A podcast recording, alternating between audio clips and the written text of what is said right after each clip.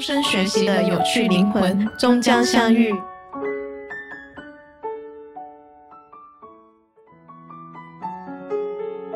事情特别多，工作压力又特别大，然后当身体特别好、特别不好的时候，就会突然之间进入到一个崩溃的一个状态吧。自己觉得价值感缺失的同时，然后又占用了时间，那时间一直在过，那焦虑感就会越来越强。在我自己看来，我好像我好像还是十年前的那个年纪。应该怎么样让自己能够内化到自己的个人身上，能够帮助自己？不是所有的焦虑和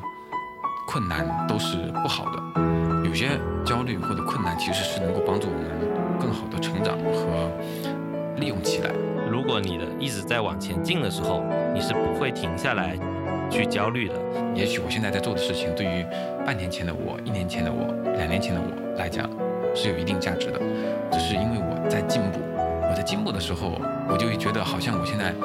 在做的东西是没有价值的。这些事情他迟早要做的，对于我来说啊，迟早要做的事情，那不如早点把它做了。只要自己觉得说，在一定的时间内，我有方法、有节奏的去做，不管什么年龄，我觉得这些东西是可以缓解你自己很多的在其他方面带来的不适感。Hello，大家好，这里是落雨静在第三十一期的节目，我是嘎嘎。那我是 Winst，呃，是尽在 FM 啊，咱们 这次没有准备，非常明显啊。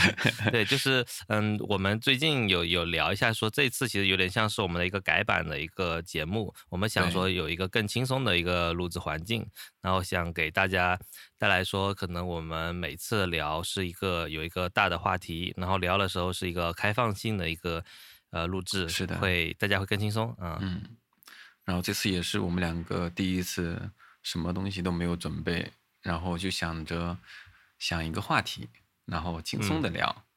这样的话也是最真实的自己吧，然后也是我们最初的一个想法和我们的一个观点。嗯，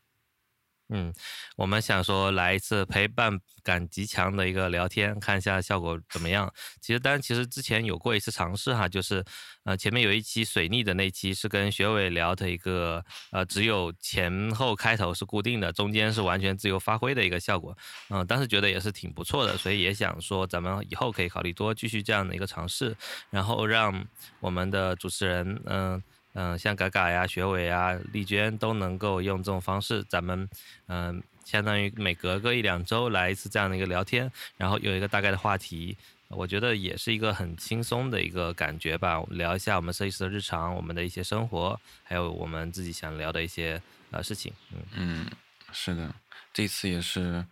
我经历最早的一次早上。我感觉 这也太早了，然后我们 居然在家里人都还没有醒的时候来开始录节目。呃，对我我来播报一下，现在是整点七点啊，星期天的早上七点。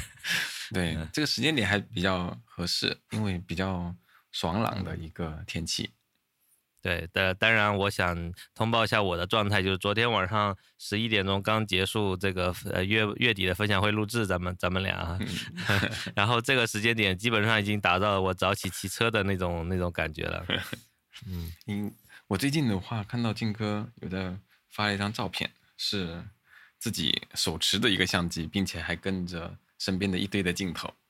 啊，总共三个嘛。嗯嗯，为什么？会有一个这样的一个照片的，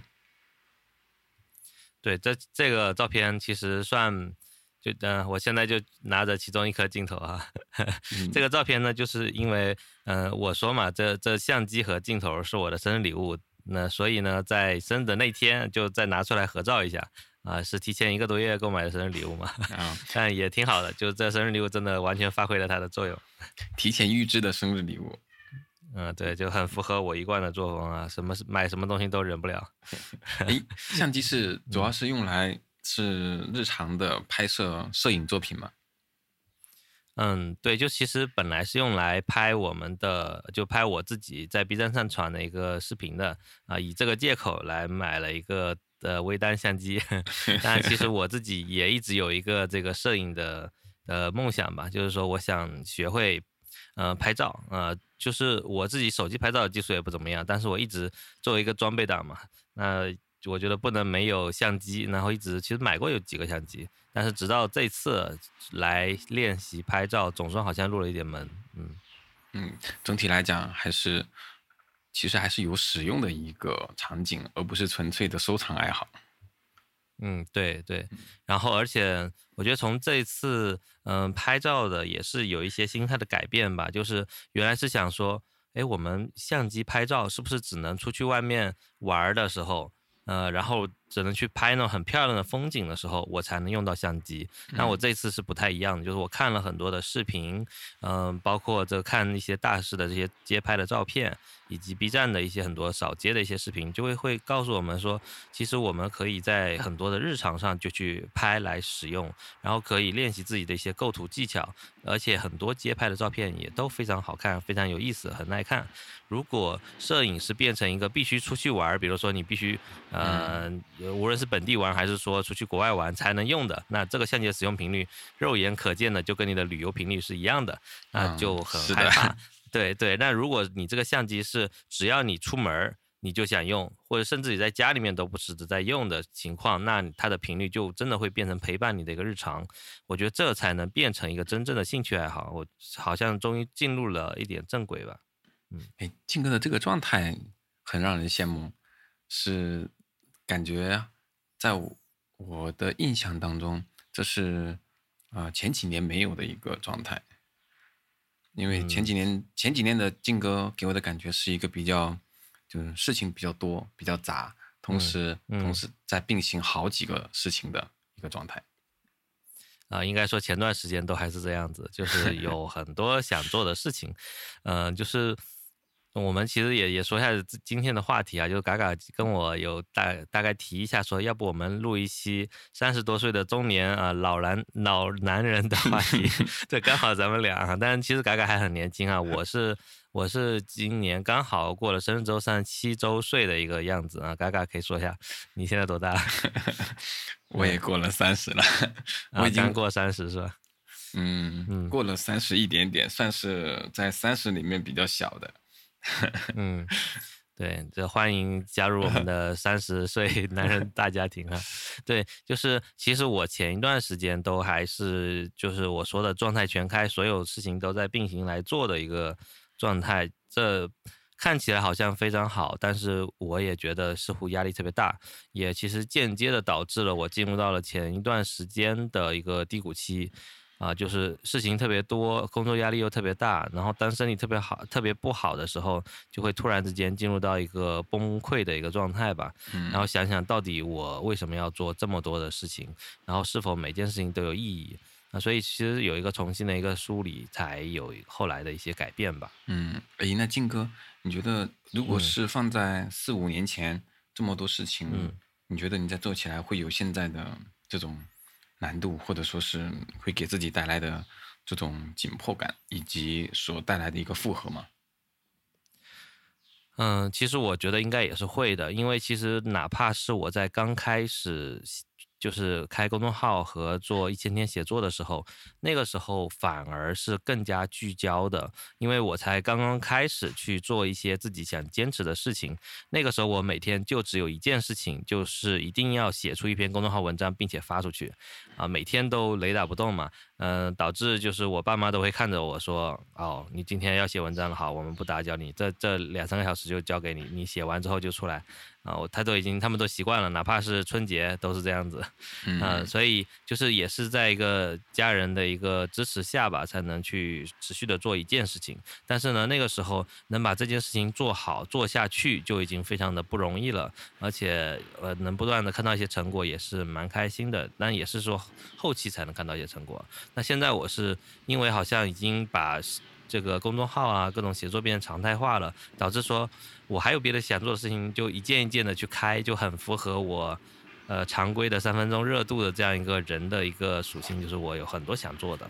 而而又加上了我会坚持一些事情的一些能力之后呢，就变成我无论开的每个坑，我都会持续的在做，就导致了一口气从一个轮子变成了五个轮子。呃，就变得很可怕。就是如果是真正的三分钟热度人，反而没有这个问题，就是他在他开了很多坑，每个坑就就真的三分钟就过去了，那就没事儿。但是我又加上了我自己呃立了 flag 就要往前走的这种感觉，就一口气就就停不下来，那反而变得很吓人。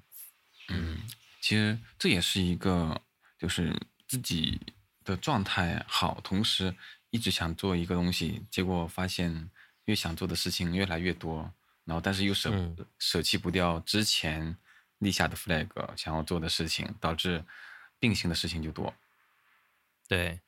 然后事情多了之后，你又觉得好像你说出的的话，嗯，不能不能随便啊，不不算数，所以就都还在做。嗯，你刚开始的热情过去之后，你的学习是有个曲线的。你过了那那段学习非常快的一个门槛之后，你又觉得好像开始没什么进步了，然后又觉得很累，事情又特别多的时候，你又开始，哎，我是不是真的要做这么多事情？就会有这样的一个怀疑。嗯嗯，我身我身边或者说是我之前经历过的一些同事和朋友，然后他们经常会有一种状态，就是对于自己年龄的焦虑。这是我觉得，嗯，我在你身上可能。不太能够看得到的东西，对，就是这个东西是细想下来非常恐怖的事情。就想想，哎，我我怎么就啊，就此处 隐去脏话，我怎么就三十七岁了？就在我在我自己看来，我好像我好像还是十年前的那个年纪，就是跟我刚。工作几年没有什么太大的区别，就是工作上也是很有干劲，然后生活上也是有很多想做的事情，觉得时间完全是不够用的状态。我只要给我时间，我有一大堆想做的事情，根本就不存在说什么我只想躺平，什么都不想干。嗯，就这种感觉在我身上可能会比较明显。嗯，其实包括包括静嫂也是这样，就是。她是一个比较无忧无虑的的的女生嘛，然后哪怕是她现在已经是两个孩子的妈妈，那在我看来，她还是一个很天真、活泼、可爱的一个女生啊。然后我说你你都三十八了，我完全无法想象，你在我看来还是也是原来的那个那个那个呃很少女的状态。对对对，是，就就这件事情，我觉得是怎么理解呢？就是在你如果你的一直在往前进的时候，你是不会停下来。去焦虑的，但是如果你停下来，呃，每天的事情不多，你但是呢，你想要的又很多的时候，就会感觉到有一种压力在在身上，说，呃，哎呀，我都这个年纪了，但是呢，我的成就又不高，然后呢，我又没有什么改变，然后这个时候就会非常的焦虑。那我们如果在不停的往前进，我们有些很多想做的事情，那呃，我们的一些成长方向我们都给自己定好了，这样其实。压力就会小很多，我觉得就没有没有时间去考虑这个问题。嗯，其实我不太喜欢，就是我身边的人跟我说他们的年龄焦虑，甚至我可能不太愿意去听他们的年龄焦虑的，嗯，那些焦虑感和焦虑点。原因是说，我自己可能还没有感受到年龄的焦虑，因为一方面可能是刚刚过三十。然后在一方面是我自己其实感觉我很忙，然后有很多想做的事情，包括自己的想要做的计划和我想要嗯没有开的新坑以及还没有填好的旧坑，这些东西都让我觉得说目前我手头有很多事情要做，然后没来得及去想我到底要不要焦虑，应不应该对年龄有焦虑，然后但是你避免不了呃身边的人。有这些焦虑，所以其实我会有一些自己的观点，会认为可能是因为太闲了，或者因为太忙了，甚至可能在忙的时候是没有价值的，就让自己没有感觉到价值。所以当没有自己觉得价值感缺失的同时，然后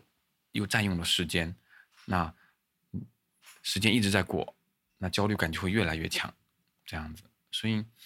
不能够直接的让我感觉到说，跟身边的人去聊焦虑感会不会能够帮助到他们？我觉得甚至我我会自己被带到坑里面，因为他占用了我的时间，然后会让我去想很多。哎，我会不会有这个焦虑感？或者说是，呃，如果说我的年龄焦虑感来了之后，我应该怎么去避免？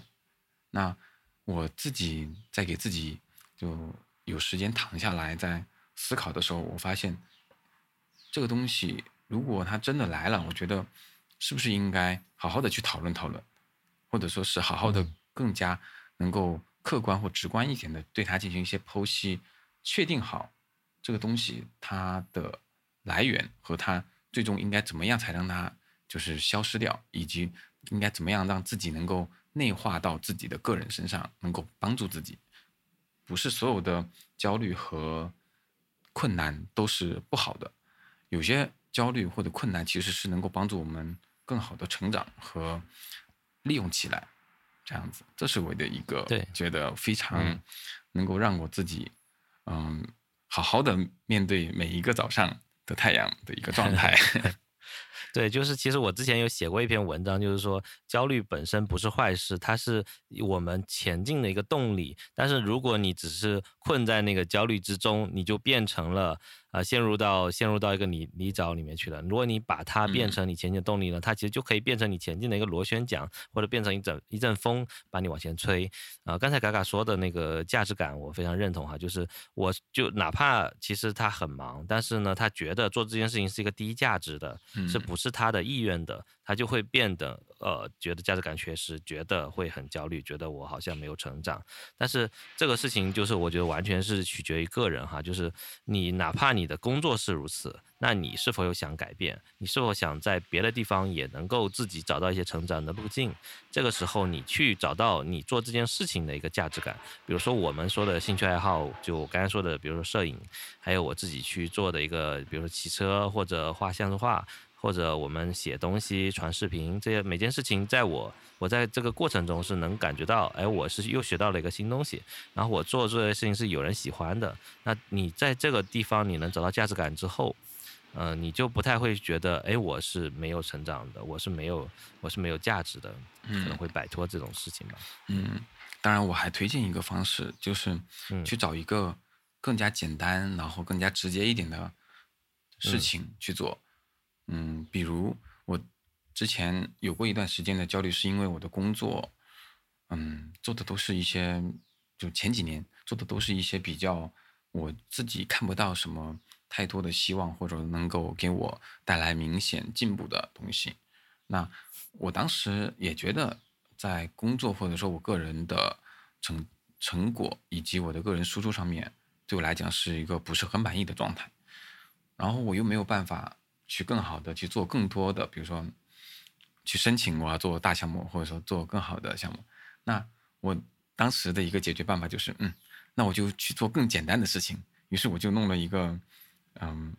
画 icon 的一个打卡。那我就每天就自己去做更简单的事情，让本来我觉得原来做的那个工作或者是呃项目没有什么价值。当我做到一个更简单的事情的时候，相较一对比，我发现，哎。我现在在做的一个简单的事情，是我很久之前就觉得说，好像我学习这个东西是一个对未未来或者说对接下来一段时间有帮助的。那我其实目前在做的东西，只是我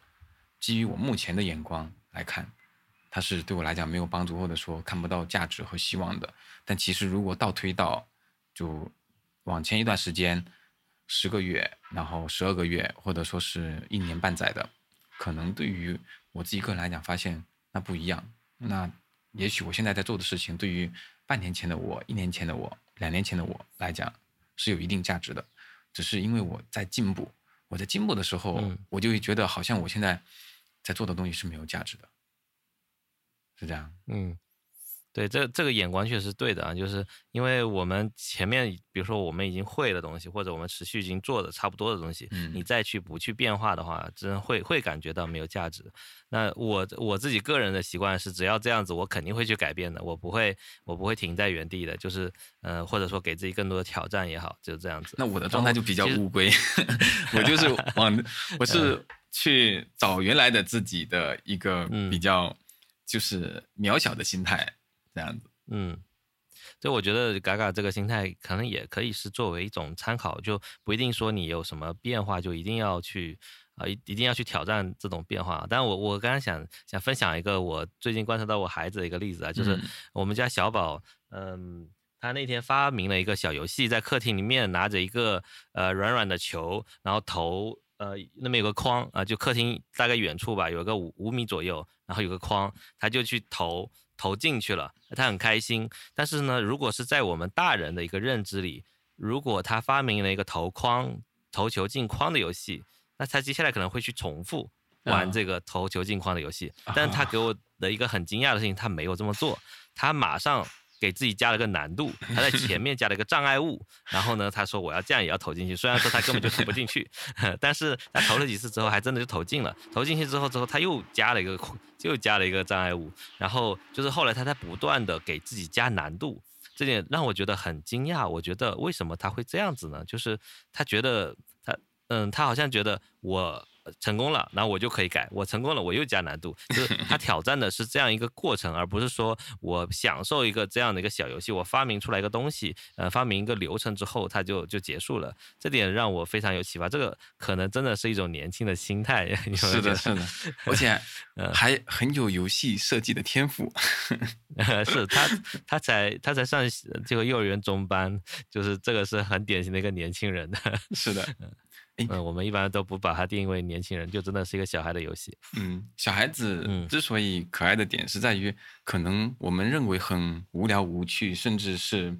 看不上的东西，也许小孩子的世界里面，它是另外一个场景。是的，嗯就呃能够在生活中不断发发现有乐趣的事情，然后去做，这个在我们大人人的眼光里，这就是一种玩耍。然后我觉得。哪怕我们无论是多大，我们都说嘛，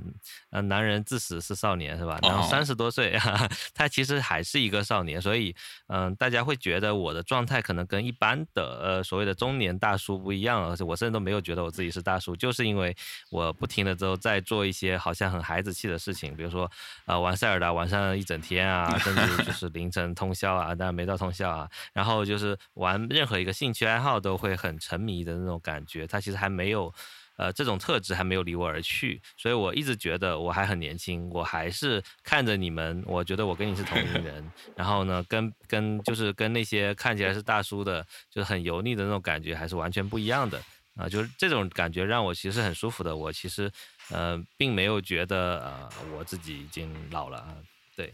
金哥说到这个的时候，我想起嗯我自己觉得自己很幼稚的一个点，就是嗯我从十二岁开始，我就希望我今年的生日礼物是一个就是一个滑板。我从十二岁开始，啊那一直到我啊，到现在还没有买吗？对我一直一直到我现在都还没有买，就是、嗯呃，可能在学生期间，我当时是想着说，嗯，我真的很希望我今年的生日礼物是一个滑板，但到了后面，嗯，就是开始工作以后，我也这么希望，但是每年总是到要给自己准备礼物，或者说是，嗯、跟我对象开始商量，就是我的生日礼物是什么的时候，总是这个想法会不断的被延期或涌现出来对，就是啊，涌现出来，但是又被遗弃了。对，就是它出来了，啊然后我说，嗯，今年我一定要滑板，今年我的礼物提前预定了，我要滑板。但当嗯到了的时候，发现还有其他东西会比就是我这个东西还要更加想要的，而且那个东西很多更更多的更多是很临时出现的，或者说是嗯解决我当下明显的一个点的一个需求出现的。这也是我觉得自己永远都是很有趣的一个状态，就是我每年都在期待自己，就是能够满足我十二岁的时候想要的那个滑板，因为当时是自我妈妈带着我去书店，然后看我看到一个小孩子，他是滑着，就是他是玩着滑板进来的，然后那个时候我觉得嗯好酷啊，然后就那个点一直我觉得希望自己能有一个滑板的点，然后一直到现在一直都还有，但到现在的时候，我会觉得好像就是如果真的满足我了，我是不是会就是到后面会开始失落，然后会不会对于新的东西的探索会有下降？但我到嗯。今年的时候会发现，这其实是我自己对自己的一个很状态的一个保持的点吧，就很讲不出来的那种状态，就是我很怕，我如果真的拥拥有了它，然后我会让它闲置着，它闲置着，我还不如没有它。这就是其实我听到你这个故事之后，我最想跟你讲的，就是我觉得你一直在最后没有买，它可能是一种你内心的逃避。对，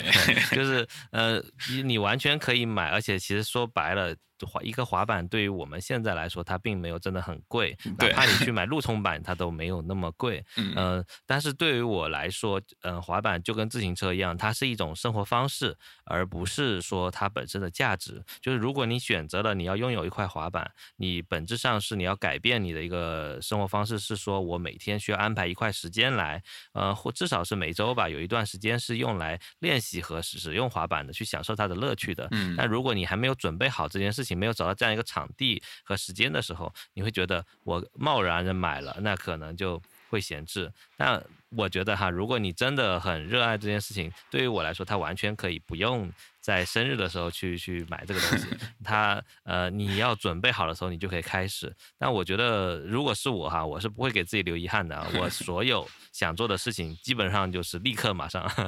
呃，然后就就慢慢的都做起来，然后我就会发现。哎，做了之后也就也就那样。就是我其实分享一个我自己之前学钢琴的例子，就是我也是很羡慕别人会就这个十根手指在钢琴键盘上。不停跳动，然后能够弹奏出来自己喜欢的乐曲，这种感觉。然后我就想说，哎，我是不是能学？那你想想，都已经三十多岁的人了，还去学钢琴，呃，就怎么会有这样的课呢？啊，我我后来发现，还真的就有成人钢琴课嘛。然后就去学了，然后发现其实自己是能够弹的，至少基本的乐曲是能弹的。但再高级的话是需要很大的练习。但这个过程，我能够感受到它的乐趣是什么，它的门槛是什么。再往下，我需要付出什么样的努力？呃，然后如果我会弹了，我会有什么样的感受？那这个过程，你只要一一旦把这个事情给解开了，啊，你就呃会就更知道自己下一步怎么做吧，应该这么说。呃，也不用把这个事情变成一个压在自己心上的压力，嗯。但我觉得你把它当成自己保持状态的一个一个感受是可以的。但是我还是很很呃很想你去实现这个 想法。对。我自己其实也有思考过，就是自己，就是能不能去面对，真的是去拥有了自己十二岁就想要的东西的这个状态和场景吧。因为可能它已经不是一个物品，对我来讲，它可能是一个那个时候在那个年纪和一个场景之下，我所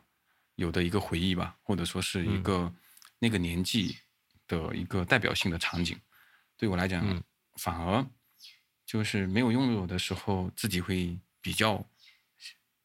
保持一个那个状态，就觉得好像我永远没有到达，就是那个，嗯，就是能够拥有一块滑板的年纪。嗯，这么说吧，我我觉得哈，就是嗯，这个东西只要你很喜欢，嗯，哪怕你就只是在就是看着它或者摸着它，也是一个很。让人很心情很愉悦的事情，因为现在呃我们在视频嘛，我们还是远程录的啊。在我看来，你后面这块白墙上面就值得放三块滑板，你你的那个白墙上面。然后当我某一天下一次和你嗯哪一次录制的时候看到了有滑板在上面，我会觉得。哎，好开心啊！就是你有一个你实现了自己的事情，然后呃，你你时不时的只你哪怕把它当成儿时的一个梦想，你把它挂在那里，然后你觉得这块滑板特别漂亮，哪怕你不舍得去滑，对对我来说啊，就这在我看来，可能也是一种一种实现吧，就是不用真的把它变成一种遗憾。这也是一个很好的角度，我真的是可以去尝试一下这个。对，就是就像那个我之前给静嫂买了个电子的尤克里里，嗯，它是可以指导你去学的嘛。但是其实，呃，他有这种想法，但是他从来没有去实行，所以那个东西就就一直放在那里了。但是我觉得至少咱们家有过一个这样的东西，呃，只不过随时没有，随时可以开始，但是他还没有开始过而已。然后对我来说呢，像现在我拿着这些相机的镜头，只要有了这个东西，我就会不停的去看相关的视频。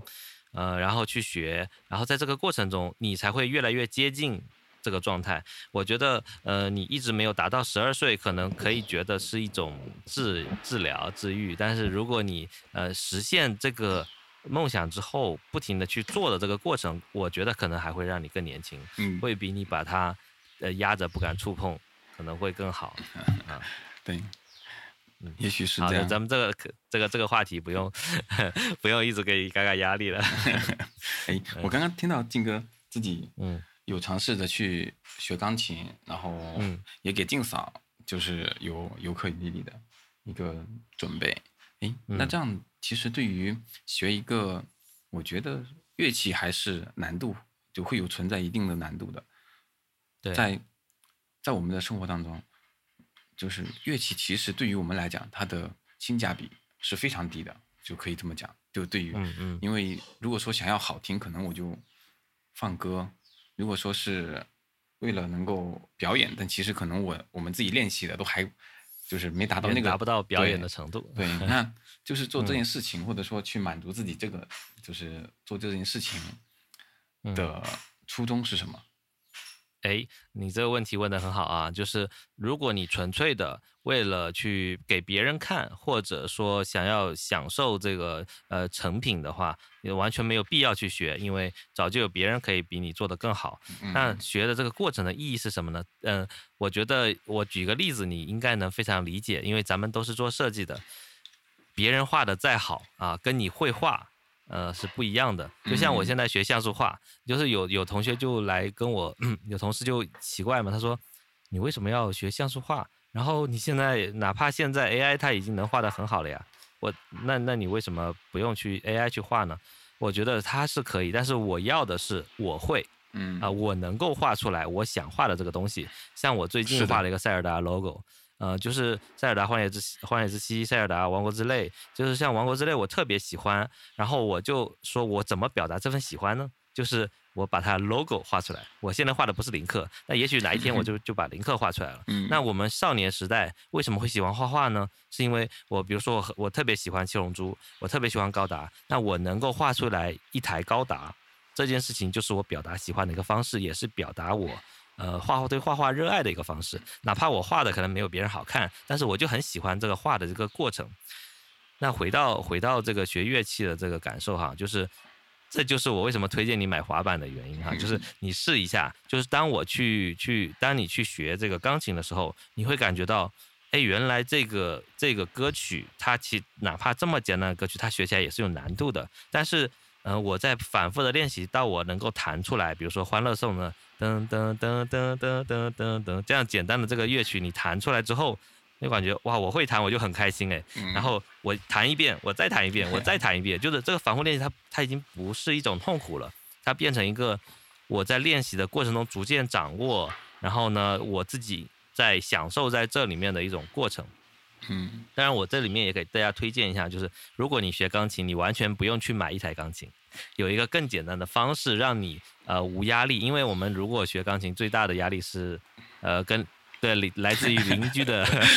投诉，对不对？然后，所以我当时就研究了一种方式，有一种钢琴它完全不会扰民，叫做电钢琴。啊嗯，它的它的它的原理是，它是一台就是像电子琴一样的长长的，但是呢，它的键位呢完全跟钢琴一模一样。嗯呃然后底下只要加一个这个支架或者底座，你就能在家里面安一个这样的东西。然后它的发声原理呢，是你按键触发之后，然后呢，它会它发出这样的一个电子的录制的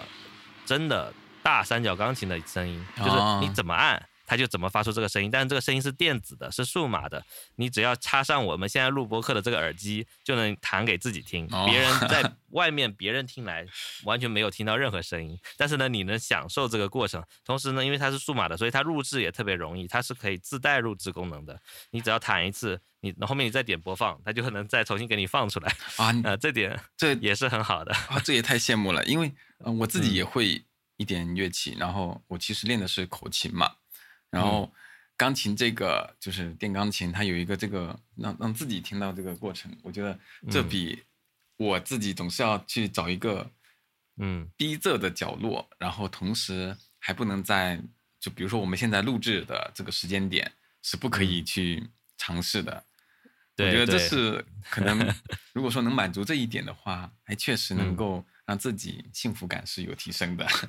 对，就就很像是呃什么电吉他呀，或者嗯说、呃对，然后就是我就插上耳机，我就弹给自己听，这种感受呢，我觉得这会让呃学音乐的幸福感大幅度提升。那就像咱们说的，就是我们去如果去学滑板，那最大问题就是它的它的场地在哪里，它的它的哪里去滑这个东西，然后比较方式没有没有人，然后呢这个场地又很好，就就很麻烦，所以你可能会受限于这个。所以我的感觉是，可能是说你只要去实现了，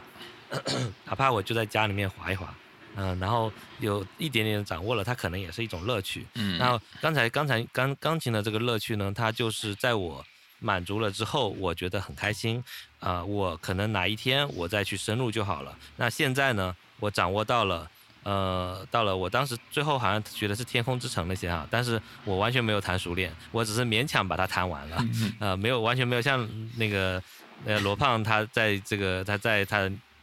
就跨年的时候，他就分享说他自己去弹一曲，那个时候其实蛮惊艳我的。但对我来说，我会觉得，哎，我已经做过了，哪怕我现在之前做的没有你好，但是呢，我确实是已经做过了。然后我知道你这种感受，我能感受到你的乐趣，我也知道这是这样是怎么一回事儿。我觉得这很可以解掉我的一个心结吧。啊，就是在我看来，没有我想学但是又学不到的感觉，那个很难受，我都会去学。对，哎，我其实就。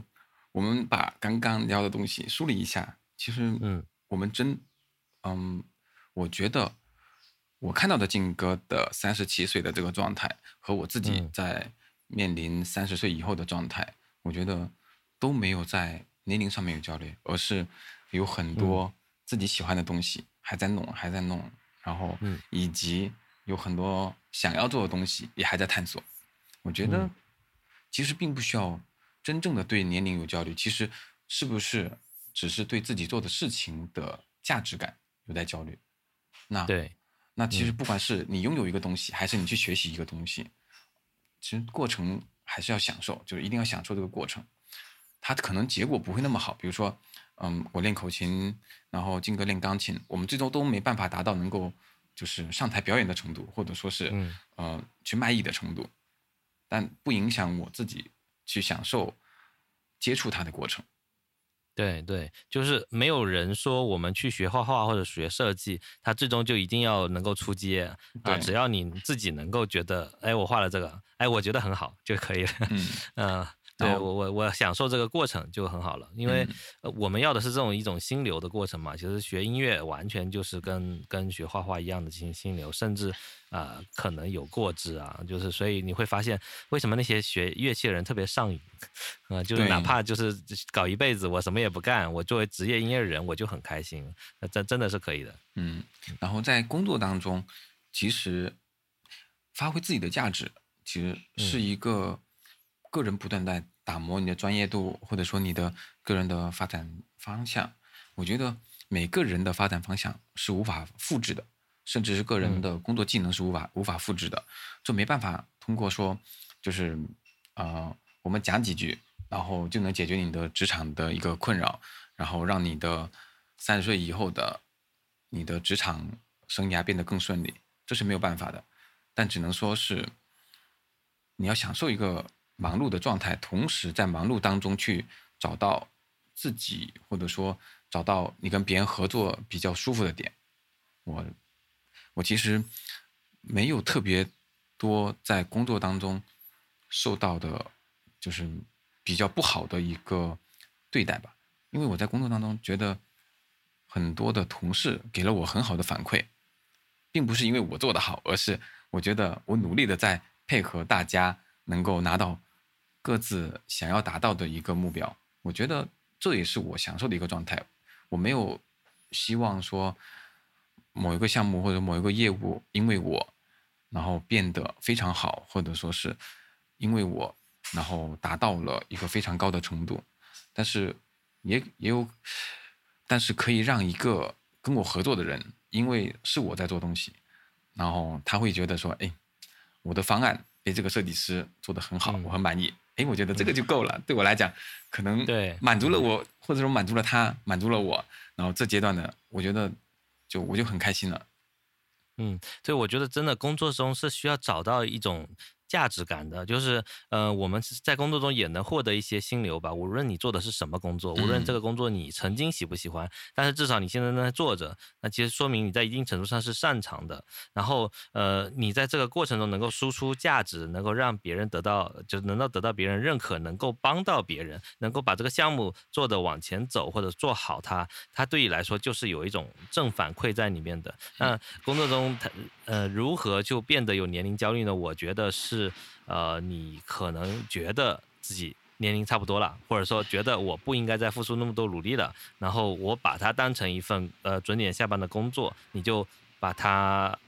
压到一个程度吧，而不是说我在全身心的投入。就只要你在全身心的投入，我觉得工作上就不太会有年龄焦虑，因为呃事实已经证明哈，就是嗯，比如说谷歌是有这个六七十岁以上的这种。就程序员的，人家可是元老级的程序员，就是呃，什么事情都能请教他的那种感觉。那包括其实我们可以在很多地方看到这个年龄更大的一些人，就是哪怕他退休之后还返聘正在工作，那又怎么样呢？就就包括其实我们很多呃，就是很多比如说政治领袖啊什么的，他都到可以到了年纪很大的时候，他还在呃奋斗在呃这个一线岗位啊。我觉得都都是非常的了不起的，而且其实人是，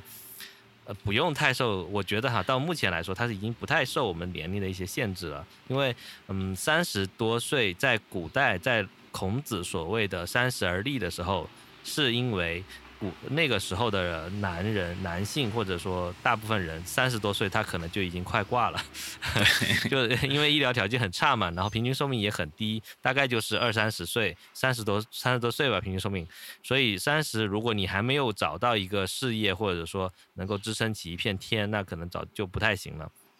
嗯，那到我们这个年代，三十多岁，他完全是一个呃还是稳步前进的一个状态，因为我们。从结束学业的时候，都只是本科就已经二十四岁以后了。那如果你是呃硕士或者博士，那都已经要三十了。那你再说我三十岁就要怎么怎么样，三十多岁我就要躺平了，你对得起你前面二三十年的学习吗？对，对我所以所以完全没有必要。而且嗯，到了到了我们可以持续到这个状态，可能到五六十岁都完全没问题。那你就无完全无需考虑说你现在是。啊，多少岁或者你已经跑了多远了，就就没有必要。嗯，其实上了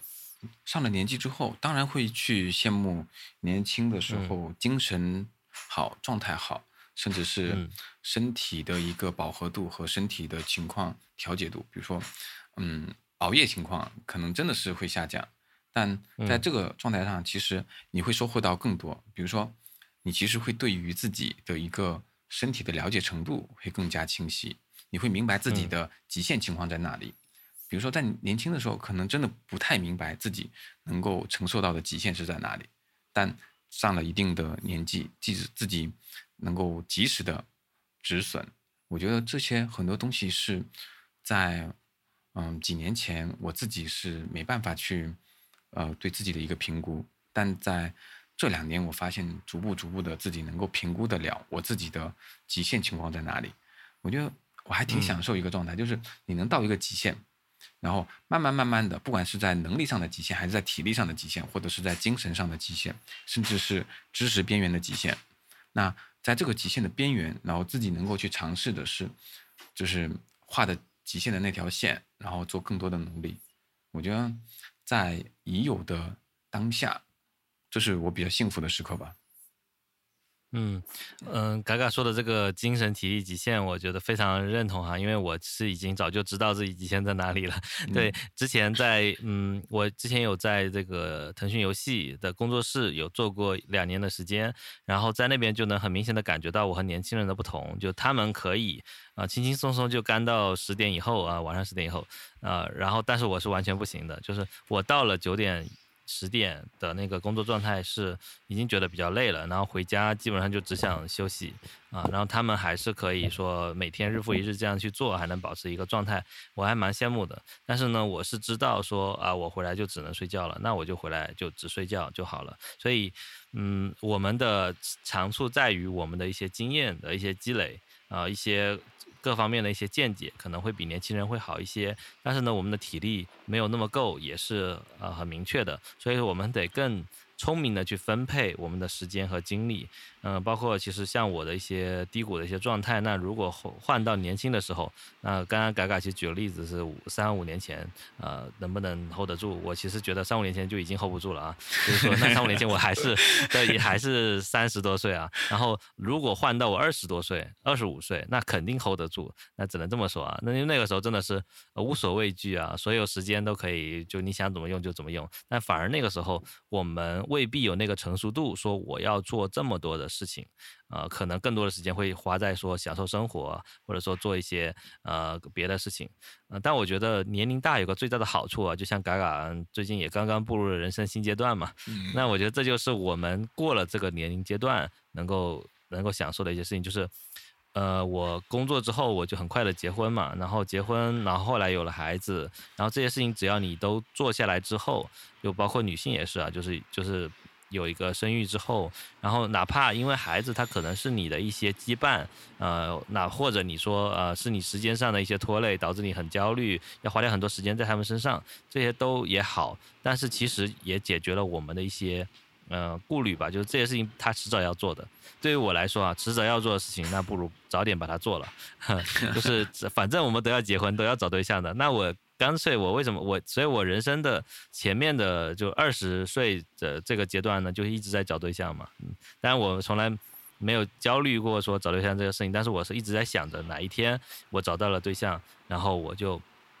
可以把这件事情了结了，那那就当然，所以我就就把这件事情了结之后，我其实是一个很安定、很开心的状态哈，完全不会出现到什么中年人啊，到了一定时候是不是对家庭有厌倦啊，是不是想出轨啊什么的，都不会有这种感受，因为我的感受就是我这件事情我已经搞定它了，很理科生哈，我搞定它了，那我没有这个想法了，然后剩下的事情我就去完成我别的想做的事情就好了，嗯嗯，行。在我自己身上，我其实有一个，嗯，过往的经验，我觉得是歪打正着吧。因为我在学校的时候，就从高中毕业以后，我就开始练习的是长跑，就自己开始会喜欢上长跑的感觉。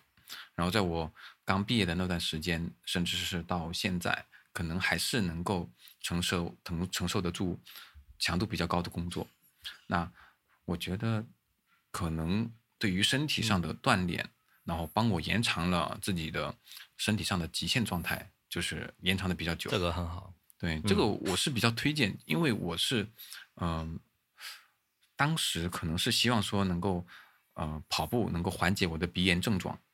但是当跑的久了以后，发现我不仅是鼻炎好了，我的身体也好了，然后我能够承受的工作压力和工作压力的持续状态也会更好。然后再加上我自己，可能从小都是比较睡眠比较少的，但是我的睡眠质量会比较高。那这样的话，会让我自己整个的状态和我能够利用的时间会比较多。这也是我自己觉得，可能我运气，我有一点运气的成分在，就是我睡得少，但不影响我自己就是的状态。这是在前几年对自己一个一个比较好的一个状态吧。就是不管怎么加班，或者说是怎么样的去花时间去学习，那我可能到了第二天能够比较快速的，就是找回状态，并且一天感觉还是很活泼的一个感觉，就没有那种。一下子就感觉自己很荡的 那种状态。对对对，嘎嘎嘎说的这个运动，我觉得真的非常重要哈。我就是因为很少很少运动，所以呃前几年才开始，比如说跑步啊、健身呐，呃，包括最近的骑车才开始。那也算是一种恢复吧，但是还没有达到像嘎嘎说的这个运动的比较有规律的一个状态。就前面运动规律了，但是把自己膝盖给跑坏了，这个大家可能也知道。对，但至少是我觉得这我很认可这样一个方向吧，就是。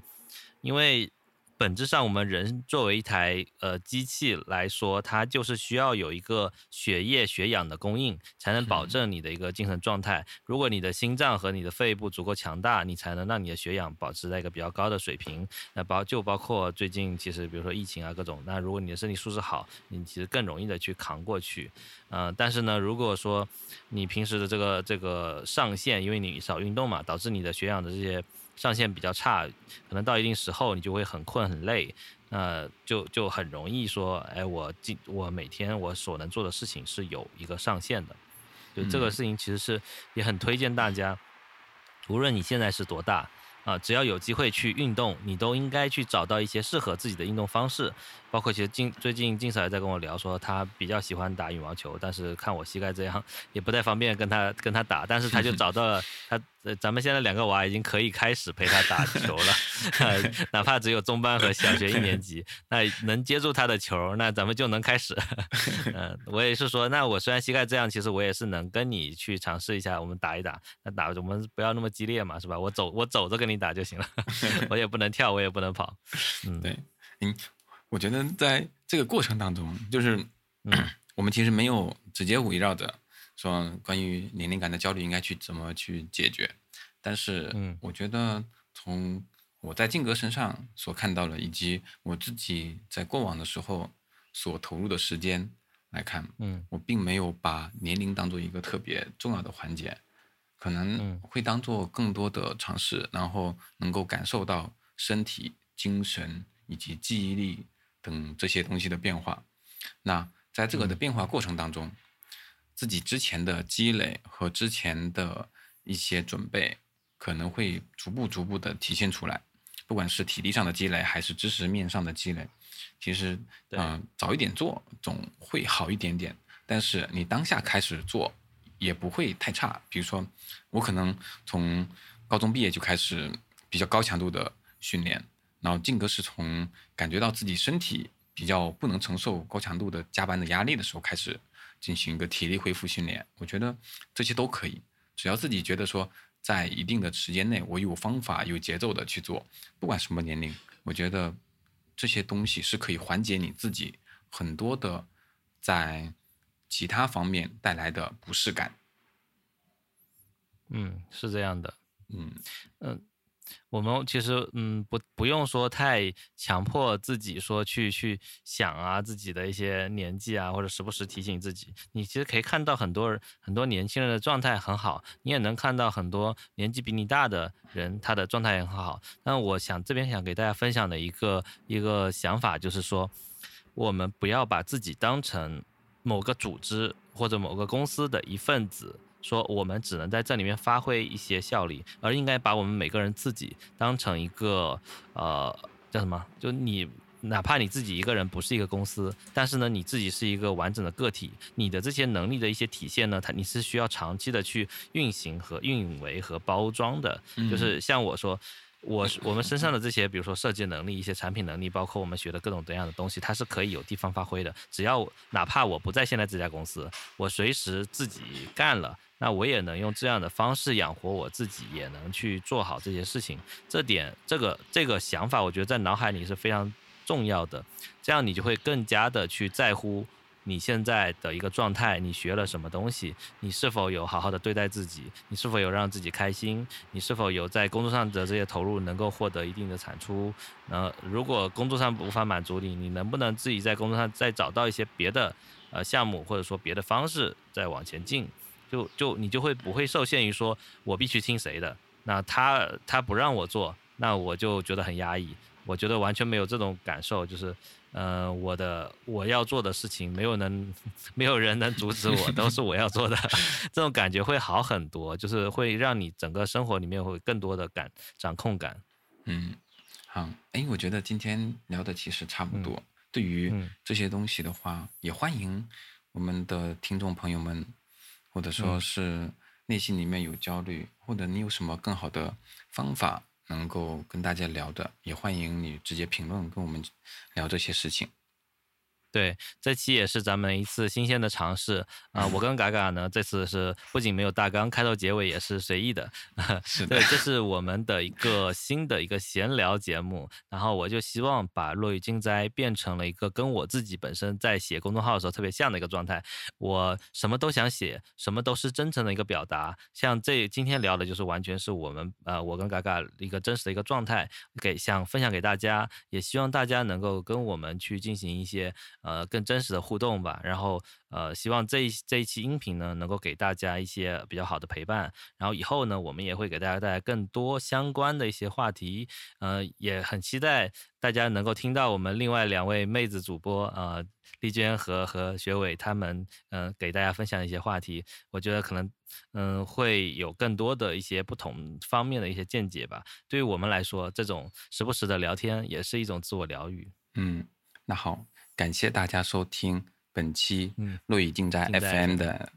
节目。好，我们的东西就到这里了，拜拜。嗯，好的。然后我们这个播客也会在各大平台去上线，大家呃主要在小宇宙，那其他的像这个网易云音乐、呃喜马拉雅，还有这个苹果的 Podcast，你们也都能看到我们的节目。好的，嗯那这期就到这里，拜拜，拜拜。